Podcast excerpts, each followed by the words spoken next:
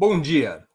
Hoje é 16 de março de 2023. Estamos dando início a mais uma edição do programa 20 Minutos. Um dos grandes temas da reconstrução democrática do país é o da guerra à desinformação, a máquina de fake news que veio sendo montada desde 2018 ou até antes. Alvo de investigação judicial esta essa agenda, a agenda da desinformação, a agenda das fake news, atrai a atenção do mundo da política e da comunicação, diretamente atingidos por esse sistema clandestino de manipulação da opinião pública. Uma das principais especialistas nessa questão é a nossa convidada de hoje, Eliara Santana. Ela é jornalista, doutor em Linguística e Língua Portuguesa, com foco na análise do discurso, além de pesquisadora em vários institutos dedicados à comunicação.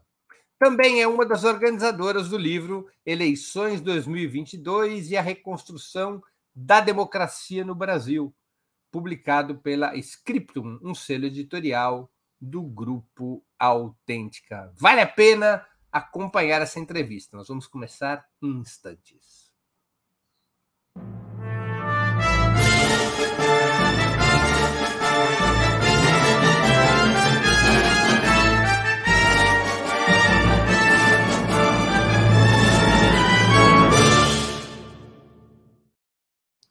Bom dia, Eliara. Muito obrigado por aceitar nosso convite. Uma honra ter sua presença, ter novamente sua presença no 20 minutos.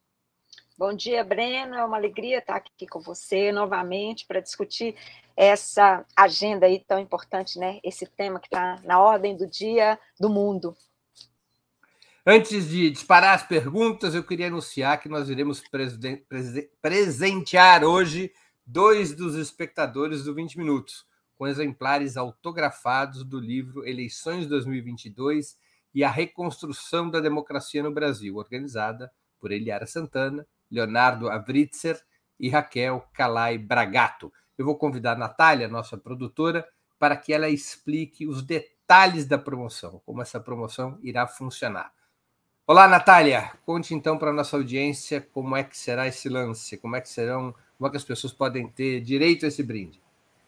Bom dia, Breno. Bom dia, Liara. E bom dia a todo mundo que está assistindo 20 Minutos hoje. Bom, hoje nós vamos então é, presentear os espectadores do 20 Minutos com dois exemplares do Eleições 2022 e a Reconstrução da Democracia no Brasil.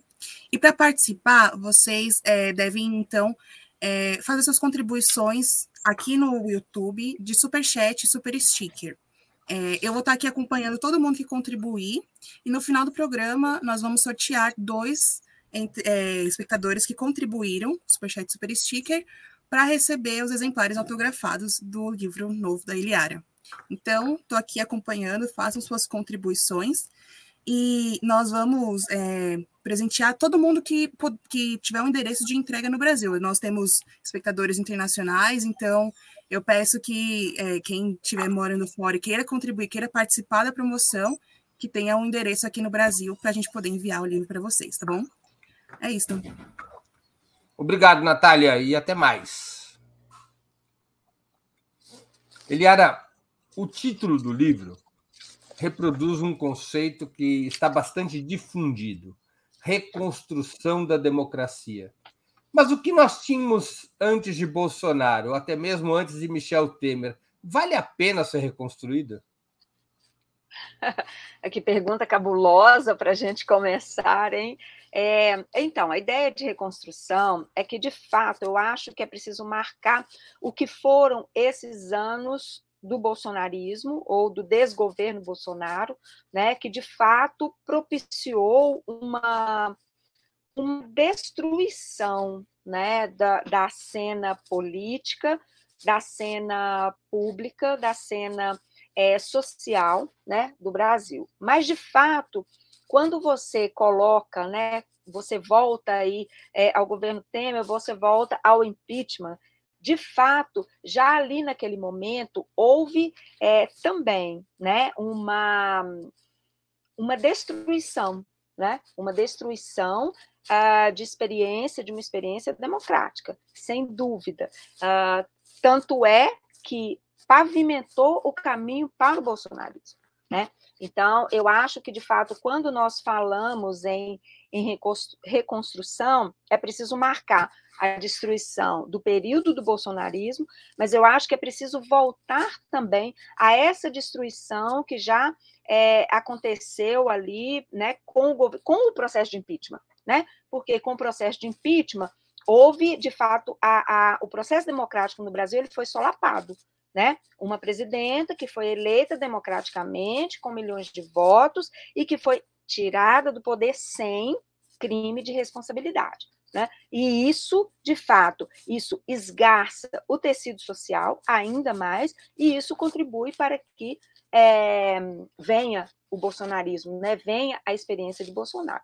Então, acho que você tem, você tem razão aí na ideia, né? na, na, na, é, na ideia de que se vale a pena reconstruir, uh, mas eu acho que era uma experiência que vínhamos tendo de alguma forma, de algum tipo de democracia, alguma experiência democrática, e a ideia de reconstrução eu acho que marca que houve uma destruição, tanto do bolsonarismo quanto é, desse, desse ataque né, com, com o impeachment. Então, eu acho que é preciso, preciso colocar isso né, de uma forma muito, muito clara, né, e nós procuramos trazer isso no livro, mas com a experiência desse processo eleitoral, né, e disso que Bolsonaro fez, é, mas é preciso voltar um pouco mais atrás, até para entender o processo de desinformação também. Olha, eu vou voltar ainda mais para trás. A bancada do PT, do Partido dos Trabalhadores, votou contra a nova Constituição em 1988 ao contrário do que alguns difundem, assinou a nova Constituição, reconhecendo-a como a Constituição do país, é, mas votou contra a nova Constituição, porque não aceitava, entre outros motivos, porque não aceitava que os monopólios da comunicação continuassem intactos e porque considerava o sistema político de natureza plutocrática, dominado pelo poder do dinheiro e avesso à participação soberana. É, por que reconstruir um regime político com essas características, se é que era correta a análise do PT naquela época? Olha, é, por que reconstruir? Porque eu Nós acho não que é estar falando ser... em criar um novo sistema democrático? Veja, criar um novo sistema democrático é, pelas vias eleitorais, com esse sistema que nós já temos, criar um totalmente novo, não me parece mesmo factível, Breno. Não me parece. Eu acho que teríamos de ter um processo, então, revolucionário. Nós temos terreno para ter um processo revolucionário mesmo, de para sacudir tudo, chacoalhar tudo, é, começar do zero, né? Uh, então, eu acho que a, é uma reconstrução, nesse sentido de ir pegando o que foi de alguma forma exitoso, possível, que foi, em que foi possível avançar, as pautas né, que avançaram, é, tentando entender o que retrocedeu, porque retrocedeu e como, né, na dimensão do que retrocedeu. É, mas, de fato, eu não vejo uma, é, uma possibilidade pela via eleitoral, né, digamos assim, é, de, de uma reconstrução totalmente do novo. Então, eu acho que nós precisamos pensar no que é factível né, e possível uh, como enfrentamento a um, a um problema, a uma degradação né, que foi de fato gigantesca e vem sendo gigantesca e veio se acirrando né, de uma forma muito intensa, de fato, é, mas eu acho que é pegar, tentar pegar o que foi exitoso para trabalhar a partir disso. Né? É uma reconstrução total ah, não me parece factível no sistema eleitoral, né? Numa, na democracia clássica, né? que é o que nós, é, representativa, que é o que nós experimentamos. Hein? Mas alguns países não conseguiram enfrentar o tema da construção de uma nova democracia, mesmo sem revolução? Eu vou aqui citar os exemplos, por exemplo, Bolívia, Venezuela, Equador, até certo limite. Chile tentou e agora teve uma. O referendo recusou a Constituição, mas não existem engrenagens que tornariam possível é, a construção de um novo regime democrático, mesmo sem revolução? Pois é, mas a Venezuela é um exemplo mesmo dessa nova engrenagem de uma reconstrução de regime é, democrático, e democrático em quais bases, né? É, então, não sei. E outro, outra questão, né? Outro ponto. Ah, o Brasil é um continente, é um país continental. Então, nós temos, aí eu, aí eu já puxo para né, o, o meu campo, que é o campo da mídia, da desinformação. Então, nós temos realidades extremamente distintas. Veja bem, nós estamos com dificuldade para mobilizar para a vacinação. Com vacinas, com a oferta de vacinas, com campanhas sendo desenvolvidas, com vacina gratuita, né? E nós estamos tendo resistência de vários grupos, vários nichos, né? É, idosos, sobretudo, mas também é, mães que estão que estão é, resistindo em levar os filhos, né? Já há uma certa resistência em relação à, à obrigatoriedade que é vinculada ao benefício do Bolsa Família, né? Então nós temos aí problemas no Brasil que são problemas gigantescos que se acirraram. É, então, de fato, eu não sou cientista política, né? Então, vamos lá, não vou aprofundar tanto, é, mas eu não vejo, de fato, como uh, começar do zero, eliminar tudo, começar do zero um novo, um novo processo, um novo movimento democrático, né? E em quais bases? Eu acho que precisaríamos definir ou discutir ou pensar, né, em que bases. É, a gente tem avanços em alguns campos. É, muito bem. A eleição de Lula, é, nós tivemos de dar né, os anéis, manter os dedos, fazer composição? Sim. Agradou? Essas composições agradaram ao campo democrático? Não, não agradaram. Mas elas foram necessárias? Ao meu ver, foram necessárias, sim, para que nós pudéssemos avançar né? E para que nós possamos avançar em alguns aspectos. Fico muito feliz em ver a pluralidade do ministério, sobretudo com a representação feminina. Fico. Há muito a ser feito? Muito. Até porque, nesses quatro anos, a regressão foi enorme. E aí, Breno, a regressão é não só, é, digamos, uh, nesse esgarçamento social, né? Por exemplo, na questão uh, da fome, das famílias que passam fome, na questão do desemprego, não só na questão econômica, mas na questão da pauta de costumes, na questão da pauta moral, a gente teve uma regressão que é muito séria e que impacta o desenvolvimento dessas outras pautas, o encaminhamento dessas outras pautas. Né? É, se hoje a gente vê a questão da vacina, é em função disso que foi feito. Né? Se, o, se nós vamos, nós e nós vamos enfrentar no Congresso, né, é, para aprovação de determinadas pautas, para discutir determinadas questões, nós vamos ter um enfrentamento, porque o Congresso é um Congresso horrendo, né? novamente é um Congresso horrendo. Então, eu acho que há, é, há de fato problemas aí enormes e eu, eu não consigo ver, né? Mas aí na minha limitação de não cientista política, não consigo ver esse essa possibilidade, né? De reconstrução ou de é, nova experiência, nova de fato, totalmente nova, né? É, no Brasil.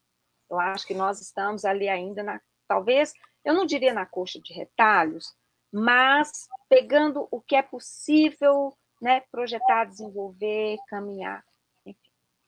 Agora, deixa eu colocar esse tema numa perspectiva comunicacional. Não, se, não há uma certa simetria e, portanto, uma debilidade da esquerda quando a extrema-direita tem um discurso claramente antissistema. considerando que a sociedade acha esse sistema podre, ineficaz. É, não há uma simetria quando a extrema-direita tem um discurso claramente antissistema e o discurso da esquerda é vamos dar uma melhorada no sistema que existe. Isso não cria um potencial comunicacional muito mais forte para a extrema-direita do que para a esquerda? Tanto é, cria. E veja, a, a extrema-direita ela captura determinadas pautas, ela reconstrói ou ressignifica essas pautas, por exemplo, a liberdade de expressão. Esse tema está entrando na discussão da vacina, que nós já falamos aqui agora. Né?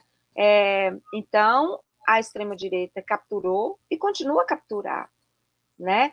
É, e sim, e cria né, uma, uma assimetria, né? É, cria uma enorme confusão, né? É, e a extrema-direita sempre usou e sempre se apropriou da, sempre usou a e se apropriou da comunicação, né? Entendendo a comunicação nessa perspectiva que é uma perspectiva mais ampla, mais macro, né? Da comunicação de forma é, de, é, como, como algo não só de perfumaria ou de prateleira que você vai ali e retira em época eleitoral, mas de fato como uma política a ser trabalhada. É, com todas as, né, a, a, as críticas que temos, mas sim, a, o, que a, o que a extrema-direita faz nesse período do bolsonarismo, consolidando esse ecossistema de desinformação, trazendo pautas né, que eram pautas do campo progressista, do campo da esquerda, ressignificando essas pautas, dando uma nova roupagem, obrigando, por exemplo, no momento do segundo turno, é, a se discutir pautas religiosas. Isso foi uma imposição da extrema-direita. É, então, há, de fato, uma, uma grande maestria né, em utilizar, em encapsular esses temas, é, em encapsular essa discussão e em conduzir essa discussão, né? porque eu acho que há uma, ainda há um, um um entendimento, né, talvez um pouco reducionista em relação a, a essa questão, porque não se trata, desinformação não se trata de disseminar, espalhar, ah, vamos espalhar, espalhar boatos, né? É, vamos espalhar mentiras. Não, não se trata disso somente. Você tem ali é, pelo menos três momentos. Você tem um momento de produção, que é uma produção muito efetiva, o momento de transformação dessa produção num, num conteúdo, num produto midiático, e o momento da disseminação. Né? É, e isso dialoga com outros sistemas, dialoga com a mídia tradicional, por exemplo, e dialoga com o sistema religioso, por exemplo. Né? E isso dialoga também com as crenças e os valores das pessoas. Né? Não adianta uh, você achar que é um conteúdo, nossa, mas como as pessoas são idiotas por acreditarem que a vacina altera o DNA. Não, elas não são idiotas. Isso está sendo produzido de uma forma efetiva, isso está dialogando com medos que as pessoas têm. Medos que são legítimos, né? Agora, pode me interrompendo, porque às vezes eu vou falar. Não, não, não, é, é porque eu queria entender, eu queria entender uma questão. É, se nós olharmos para a extrema direita, nós vamos, vamos ver que com fake news, do jeito que foi, eles têm um discurso de furor contra o sistema, ainda que de uma perspectiva reacionária. Ou seja, eles não querem um sistema mais democrático, eles querem um sistema mais autoritário. Mas eles têm um furor antissistema. E esse furor antissistema é capaz, tem sido provado, que é capaz de juntar milhões de pessoas num grau de militantismo de extrema-direita que a gente não via no país desde os anos 30, desde que os integralistas de Plínio Salgado ocuparam as praças públicas ali entre 34 e 38. É... A esquerda, na lógica de que não tem força para fazer mais do que faz, ela não tem um discurso de furor antissistema, embora o sistema hoje provoque é, rechaço em boa parte da sociedade. Essa falta de furor antissistema não atrapalha a comunicação da esquerda, a capacidade da esquerda em disputar corações e mentes numa sociedade é, profundamente insatisfeita com o resultado da redemocratização? Olha, vamos, vamos. É, me perdoe, é... vou, fazer, vou dar um exemplo histórico para a minha pergunta ficar mais clara. Nós tivemos um outro ciclo de crise da democracia liberal no início do século, depois da Primeira Guerra Mundial, entre os anos 10 e os anos 20. Emergiu uma força de direita antissistema, que foi o fascismo. O fascismo emerge naquela crise da democracia liberal, que veio a guerra, que veio a fome, que veio o desemprego, que veio a pobreza. O fascismo se levanta como uma força antissistema. Mas naquele momento contra o fascismo se levanta uma outra força antissistema, que foi o movimento, a corrente revolucionária do movimento socialista, que eram os comunistas, especialmente depois da Revolução Russa de 2000, de 1917. Então você tinha a direita e a esquerda correntes que disputavam o espírito antissistema da época. O fato de não ter uma esquerda que dispute o espírito antissistema não ajuda a extrema-direita? Vamos lá. O que, bom, primeiro, que também o fascismo dialoga com isso que nós falamos, com esses medos, com os valores, né? É, não é um diálogo que a esquerda estabelece ou quer estabelecer ou precisa estabelecer, né? É, esse é um primeiro, esse é um primeiro ponto. É, e aí esse furor, o, que caracterizaria esse furor antissistema é, da esquerda. Né? A gente precisa pensar nisso, porque eu acho que esse furor da extrema, né, da extrema direita, quando ele se articula, ele não se articula, é, digamos, sozinho. Por quê? É, quando a gente fala numa conversa, num diálogo, num, numa interface, né, num apelo é, aos corações e mentes, né, num apelo às questões é, morais. A gente não pode esquecer um fator importantíssimo que é, é, principalmente no Brasil, né, estamos falando do Brasil, o advento das neopentecostais, das igrejas. Essas igrejas têm é, uma atuação forte, uma atuação marcada, uma atuação importante. Acho que ainda não há no Brasil é, um, um mapeamento da força, né?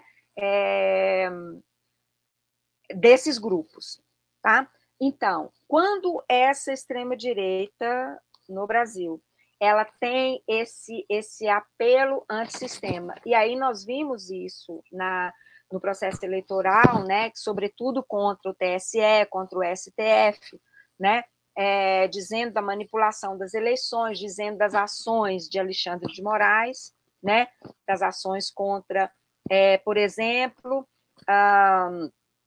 explodiram, né, é, nos, nos, grupos de WhatsApp, enfim, nos grupos que, que fizemos monitoramento, é, é, é, falando das investidas de Alexandre de Moraes contra que isso era atentado à liberdade de expressão, né, contra ali quando ele, ele interpela a Jovem Pan e todos os outros, aqueles outros canais que vinham livremente espalhando fake news desde 2000, desde antes de 2018, mas isso se consolida em 2018.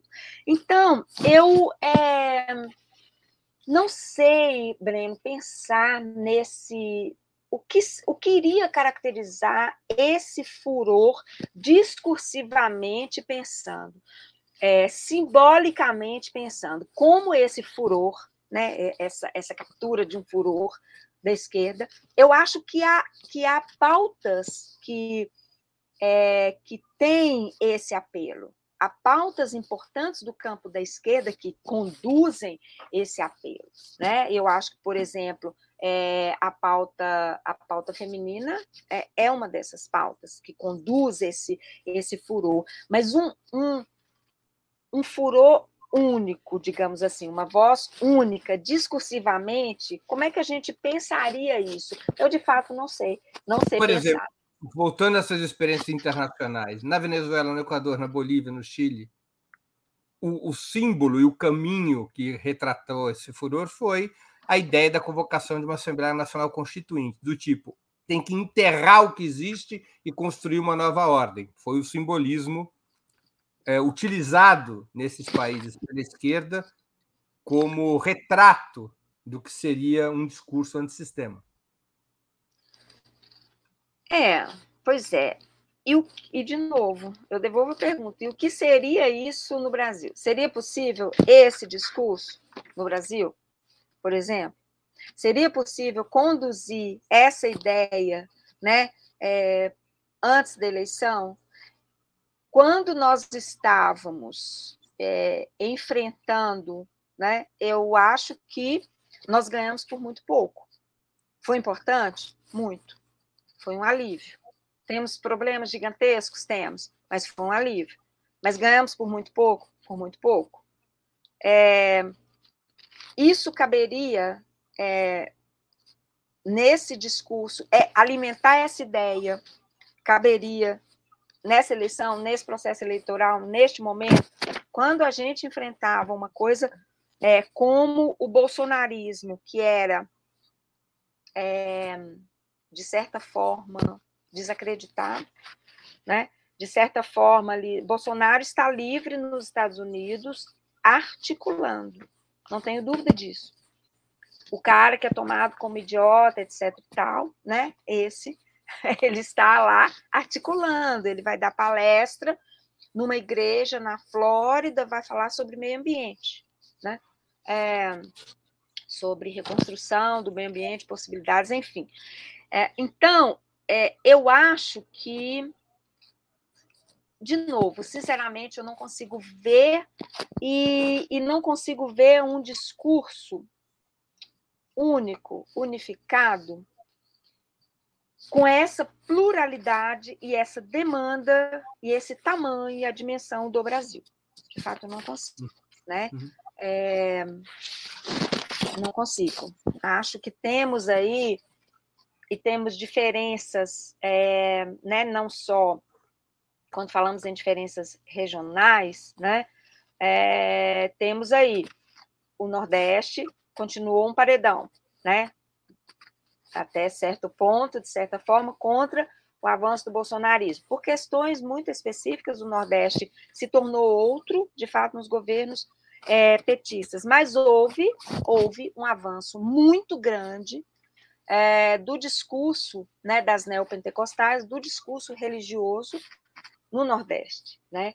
É, então, não avança tanto, por exemplo, num estado que tem o sincretismo como a Bahia, mas avança em outros e captura essa pauta em outros. Por exemplo, nós temos aí é, a Lava Jato, a Lava Jato ela não se encerrou, é, a Lava Jato está fazendo vítimas em estados do Nordeste, está perseguindo jornalistas né, é, em estados do Nordeste.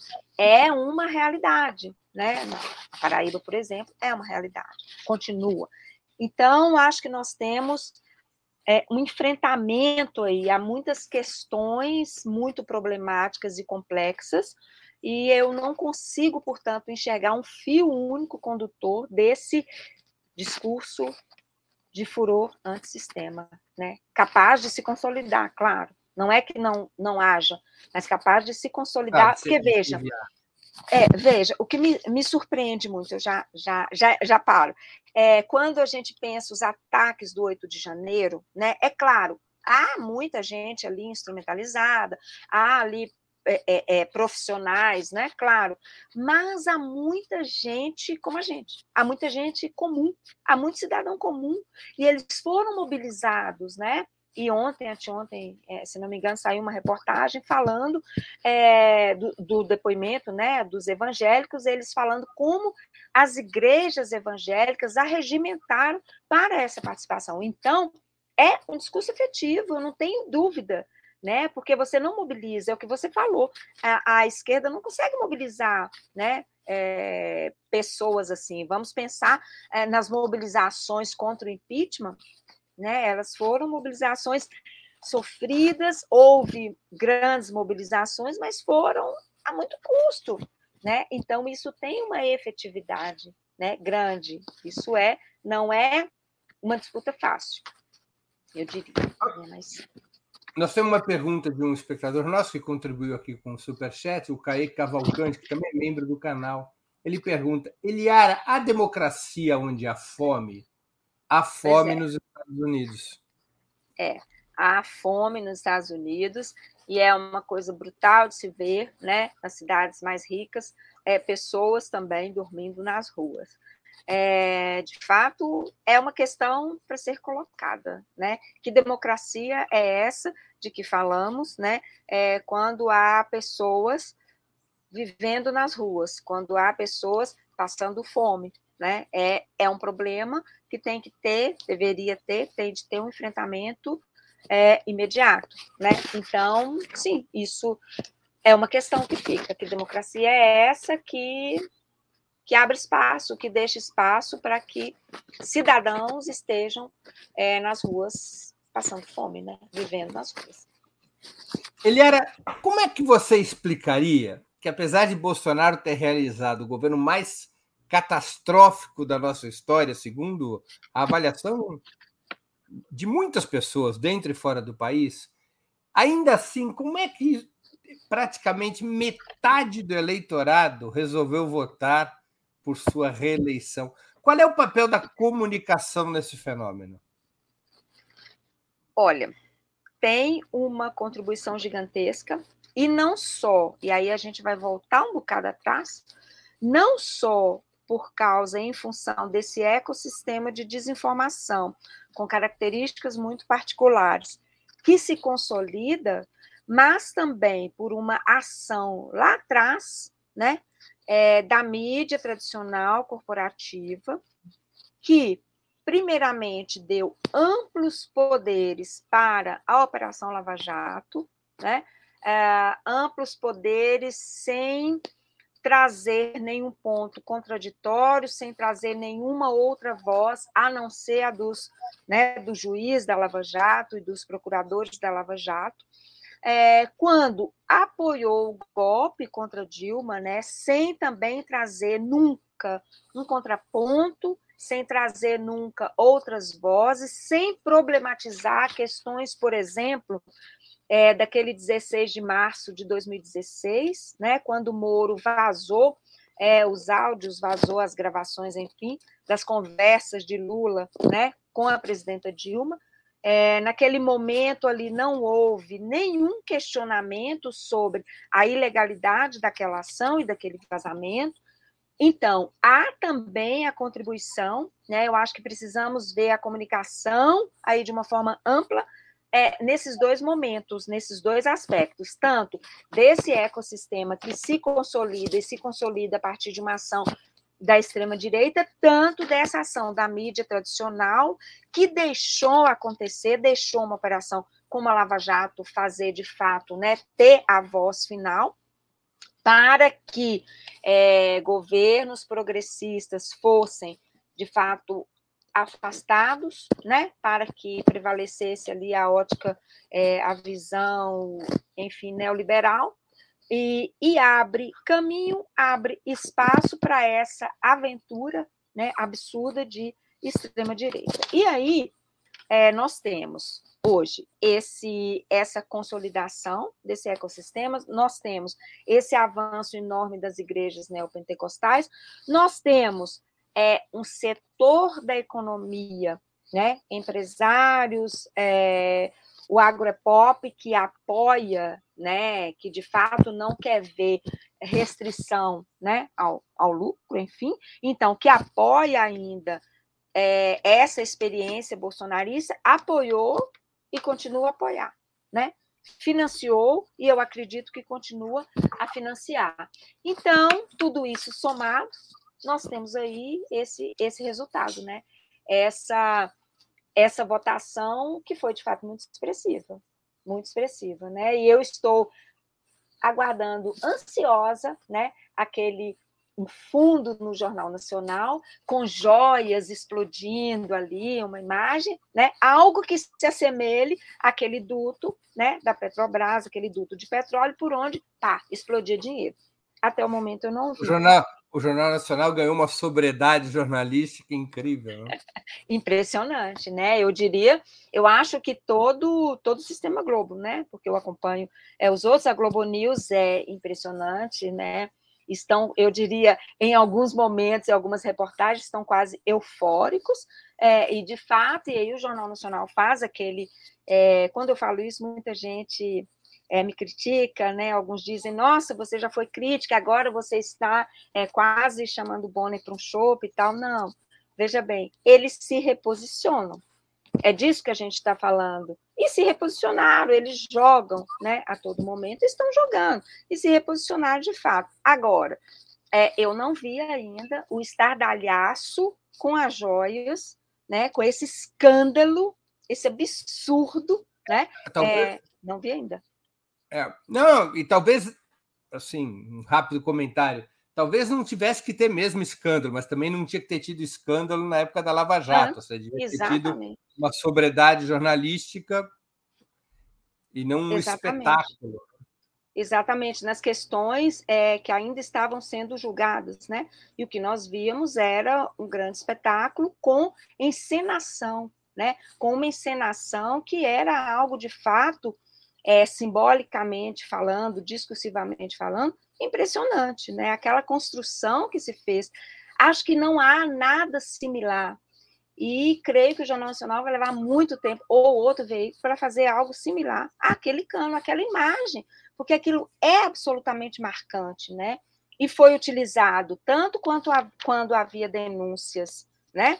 É, tanto quando havia é, reportagens no, em outro sentido, ou seja, é, absolvendo, né, ou dizendo que as palestras de Lula, por exemplo, é, não tinham nenhuma ilegalidade, a imagem retratada, utilizada, era aquela. Então, de fato, foi uma construção muito efetiva, era uma encenação absoluta, e é como você falou, o Jornal Nacional ganha uma sobriedade impressionante mesmo. Antes de continuarmos, eu queria pedir a vocês que contribuam para Opera Mundi. Há seis formas de fazê-lo. A primeira é a assinatura solidária em nosso site. Uh, o endereço é operamundi.com.br barra apoio. A segunda forma de contribuição é se tornando membro pagante em nosso canal no YouTube. Basta clicar em Seja Membro e escolher um valor no nosso cardápio de opções. A terceira é contribuindo agora mesmo com o Super Chat. A quarta, com o Super Sticker. A quinta é através da ferramenta Valeu, valeu demais quando assistirem aos nossos programas gravados. E a sexta forma de contribuição é através do Pix. Nossa chave no Pix é apoie.operamundi.com.br. O jornalismo de Opera Mundi, comprometido em colocar a verdade acima de tudo, depende do apoio dos seus leitores e espectadores para se manter e se desenvolver. Escolha uma das seis formas de contribuição e se engaje na batalha democrática pelo fortalecimento da imprensa independente. Também informo que hoje estamos oferecendo vários brindes. Todos os assinantes do site e membros pagantes do canal de Opera Mundi no YouTube, antigos ou novos, terão acesso exclusivo ao curso Contando Histórias PT 43 anos de luta, elaborado e apresentado pelo historiador Walter Pomar. São seis episódios absolutamente imperdíveis em uma coprodução entre Ópera Mundi e a ELAP, Escola Latino-Americana de História e Política. E quem contribuir hoje com o Super Chat ou Super Sticker participará do sorteio para ganhar um exemplar do livro Eleições 2022 e a Reconstrução da Democracia no Brasil, organizado por Eliara Santana, nossa entrevistada de hoje, Leonardo Avritzer e Raquel Calai Bragato. Esses dois exemplares, dois exemplares serão sorteados no final do programa, devidamente autografadas, esses exemplares devidamente autografados pela Eliara. Portanto, façam a sua contribuição, façam super chat ou super sticker, além de ajudarem a Opera Mundi a se fortalecer como um jornalismo que coloca a verdade acima de tudo, também estarão concorrendo a essa obra imprescindível. Eleições 2022 e a reconstrução da democracia no Brasil. Eliara, no artigo que você escreveu para o livro, você já comentou aqui tua apreciação é de que o sistema de fake news era ou segue sendo uma estrutura altamente profissional. O que, que significa esse diagnóstico? Uh, significa, primeiro, que houve é, um enorme financiamento uh, para sustentar a organização né, desse ecossistema. Uh, e esse financiamento envolvendo, obviamente, esse ecossistema envolve vários, vários atores. Você tem aí uma produção de conteúdo que é uma produção profissional, ou seja, não é um boato que a tia do Zap, de repente, no momento de tédio, ela espalha, não se trata disso. É um conteúdo pensado, né? Um conteúdo que é produzido a partir disso que eu falei aqui, né? Nessa interface, nesse diálogo, né? Com os medos, com os valores, né? Com as questões morais das pessoas, de um modo geral. Então, existe essa produção pensada para públicos diversos. Esse produto, ele se torna, ele ganha uma roupagem de um produto midiático, porque ele tem de ser efetivo para ele ser disseminado para ele ser espalhado, e então ele é disseminado numa capilaridade impressionante, né? Porque são milhares de grupos de WhatsApp, milhares de grupos de Telegram, é, há influenciadores que participam, que fazem parte disso, existe, é, existem grupos de mídia que fazem parte disso, que integram isso. Ah, as igrejas estão envolvidas também nisso, né? Então, quando eu falo interface, o que eu quero dizer? É, vou trazer aqui o exemplo né, de um tema que foi bastante efetivo durante a campanha, que foi a figura do demônio. Né? Quem é esse demônio, pensando aí simbolicamente? Como é que ele foi construído pela ex-primeira-dama e pela ex-ministra Damares? Né? É, foi efetivamente construído como um inimigo, né, a ser destruído, a ser derrubado, como diz a Bíblia. Uh, isso foi é, usado, essa figura, essa imagem, essa construção, enfim, foi usado é, nas falas, nas a, a, aparições públicas, né, da ex-primeira-dama e também da Damares. Depois isso é repercutido nos programas de rádio, de que as duas participam, nos programas de pastores é, no rádio e na TV, é, e isso ganha força também na igreja, né, nas celebrações. Então, é, quando pensamos na efetividade, pensamos nessa interface e nessa construção né, de um ecossistema, quando eu falo interface, é disso que eu, tô, que eu estou falando. Né? Então, por isso que ele é tão efetivo, por isso que essa mensagem, que esse discurso é tão efetivo, porque ele, ele está ali circulando, né, por vários sistemas. E, de fato, e o financiamento foi um financiamento tanto público, né, houve dinheiro público, houve um aporte do governo para isso, né, para financiar o gabinete do ódio, para financiar esse ecossistema, quanto dinheiro é, de privado, dinheiro de empresários, né, dinheiro de setores específicos da economia que bancaram esse funcionamento. Então, Eliana, como, como é que esse sistema profissional de fake news poderia ser impedido e desconstruído? Olha, eu acho que há, primeiro, é, existe uma questão legal e esse enfrentamento está sendo feito. Eu acho que é uma via importante e é uma via que deve ser, é, ser feita, né? É, de fato, punindo, de fato, chamando à responsabilidade, né? Você não pode disseminar discurso de ódio aleatoriamente. A questão da discussão em relação às plataformas, a regulação das plataformas é essencial, isso deve ser colocado, e a educação, né? A educação para a mídia, o letramento midiático, que deve ser tomado como política pública e não apenas um conteúdo disperso nas aulas de língua portuguesa, deve ser tomado de fato, como ocorre na Europa e nos Estados Unidos, né, é, que envolve não só as escolas, né, é, as escolas de vários níveis, é, do fundamental, do ensino fundamental, educação infantil, até a universidade, mas também as comunidades, as comunidades é, religiosas, as comunidades em geral, porque isso precisa, é, e não só para entender o, o funcionamento digital, né, Breno? Eu acho que não só para entender é, é, a questão das redes sociais, mas para entender o papel da mídia, também da mídia tradicional, nessas construções todas. Né? Porque, de fato, o jornalismo tem um papel importante nesse enfrentamento, importantíssimo. Eu acho que a, a pandemia mostra isso, mas quando falamos de é, mídia, estamos falando de grupos empresariais, é preciso que isso seja compreendido pela população. Né? É, é preciso que isso seja entendido para que se entenda, de fato, quando eu utilizo, né? É, está muito interessante agora é, as, as manchetes, as chamadas né, do UOL, por exemplo, no Twitter, né, que está dizendo é, Lula convocou o marido da Fátima, o amigo de não sei quem e o fulano de tal, né, para integrar ministérios, etc, etc. Quando essa construção é feita, ela tem uma intencionalidade, como todas as construções na mídia.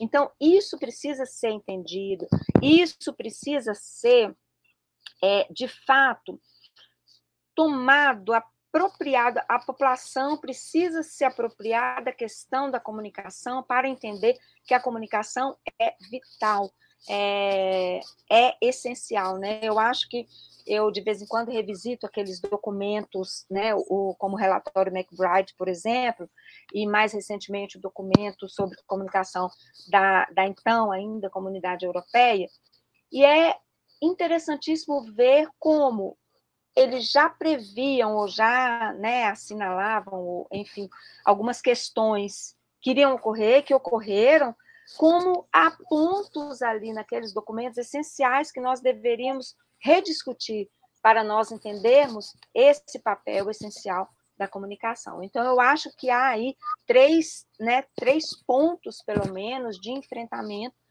a esse problema, que é um problema gravíssimo, e o Brasil se tornou um celeiro, um laboratório, né, melhor dizendo, um laboratório para é, esse, esse ecossistema, né, ou funcionamento aí desse, desse ecossistema. Então, é, eu acho que seriam esses três pontos principais que nós devemos, precisamos é, contemplar, e acho muito importante, né, quando essa pauta começa a ganhar destaque, né, hoje estamos aqui é, é, discutindo, eu fico muito feliz de discutir isso, e, e, por isso eu falo muito, então você pode ir me cortando, me interrompendo.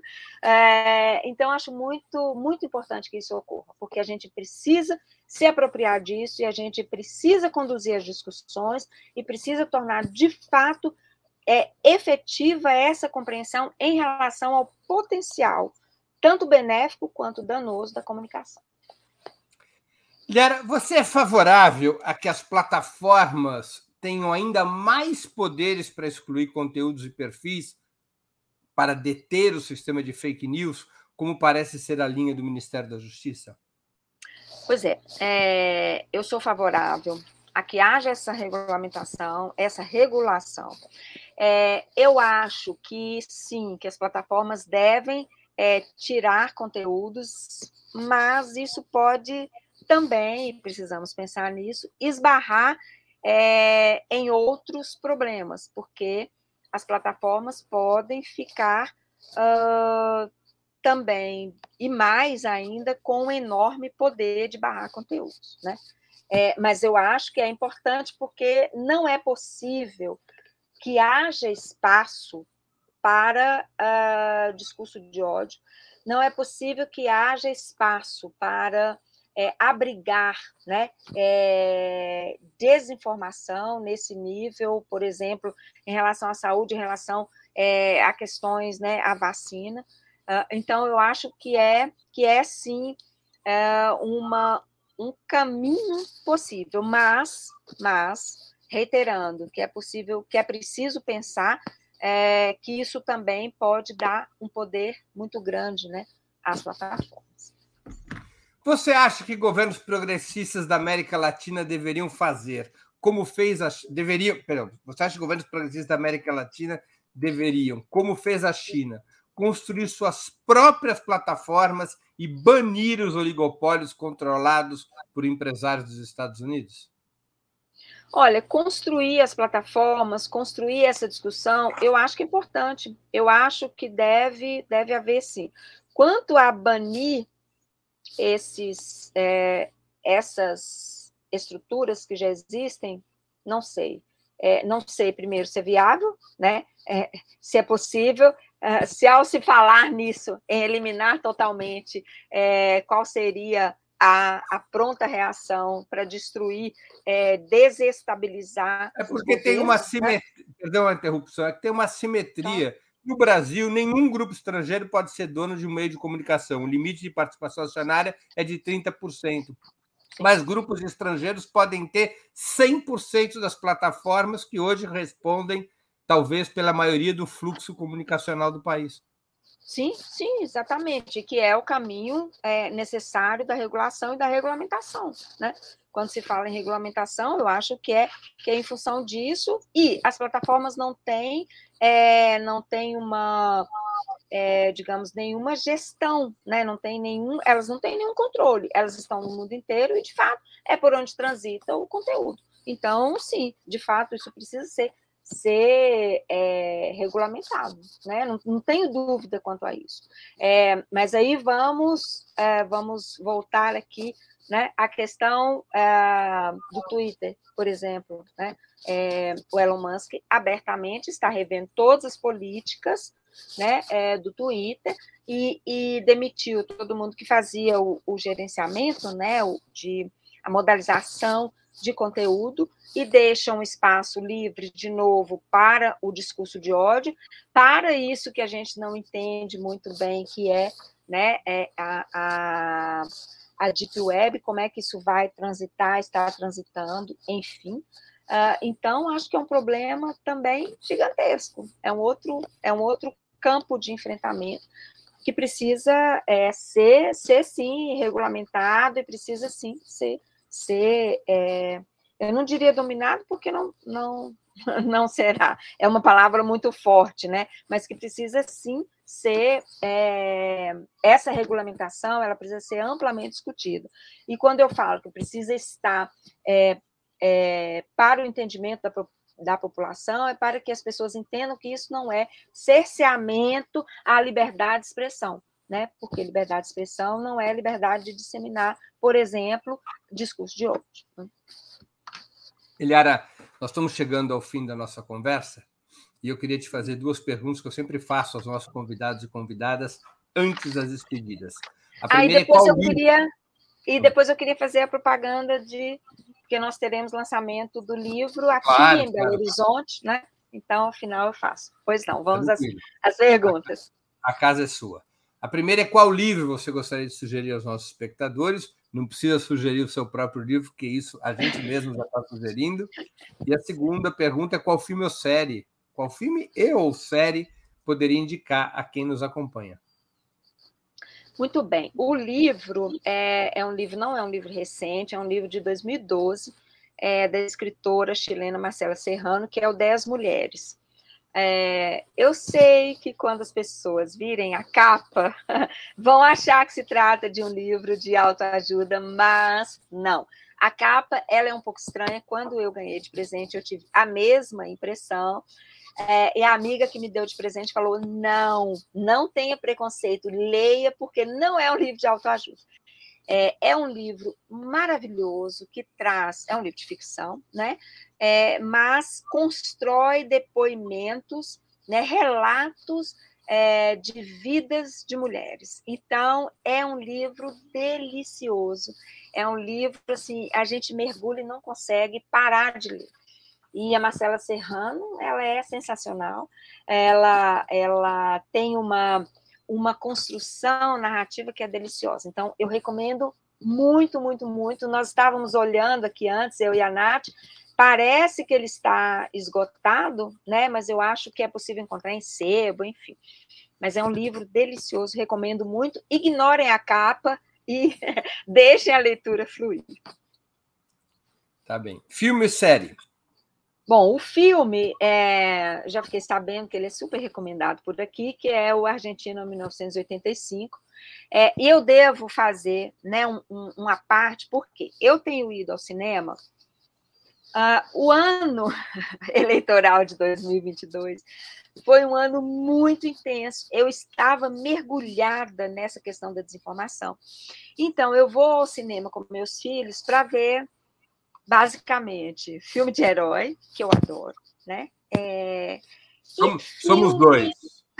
pois é, adoro. Então, vi o Pantera Negra, amei, né? O segundo Pantera Negra, adorei. Não me convidem é, para assistir, não me convidem para assistir filmes como esse que ganhou o Oscar agora. Eu, eu interrompo a amizade. Ah, eu é não muito, vi ainda. É muito chato. Ele era, é, é o filme eu... mais chato da história. É, é inacreditável é os prêmios que ele teve na minha. Eu preciso ver. Os, os meus filhos, o meu filho adorou. Então, ele está na minha cola para nós assistirmos juntos. Eu tenho curiosidade, eu vou ver o filme, né? Não vi ainda, porque de fato eu estava mergulhado num monte de coisa. Então, talvez seja um filme. Talvez seja um filme que agrade as novas gerações que operam é com possível. essas categorias de multiverso. Eu olhei, é achei insuportável. É mais chato que o ano passado em Mariembá que Alain Resné. É, o, que eu, o que eu achava imbatível. Você é encontrou um. É, então, então eu vou tentar ver, vou ver, né? Vamos. É, e aí eu volto e falo com você, Breno, olha, não é bem assim, não sei, mas eu vou eu vou conferir. Então, o Argentina 1985, eu gostei muito, assim, eu acho que é um filme singelo, né? Mas ele conta uma história, né? Conta a história do, do julgamento, enfim, dos militares na Argentina. E eu acho que coloca para nós uma questão essencial, que é isso, esse dever de casa que o Brasil nunca fez, nunca teve coragem de fazer, né? Que é de fato colocar é, os militares no banco dos réus, né? É, então, os militares né, que, que participaram, que fizeram a, a, a ditadura, enfim, que, que, deram o golpe, isso, isso precisava estar colocado historicamente, porque isso é, de fato, ignorado, esquecido. Né? Então, o Brasil apaga a memória de uma forma muito é, assustadora e efetiva. Então, isso é um problema.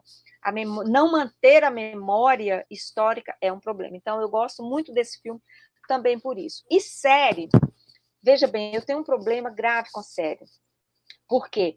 É, primeiro que eu, eu não fico com muito tempo, então eu começo a ver e eu paro. É, então eu não retomo, eu não, não, não prossigo.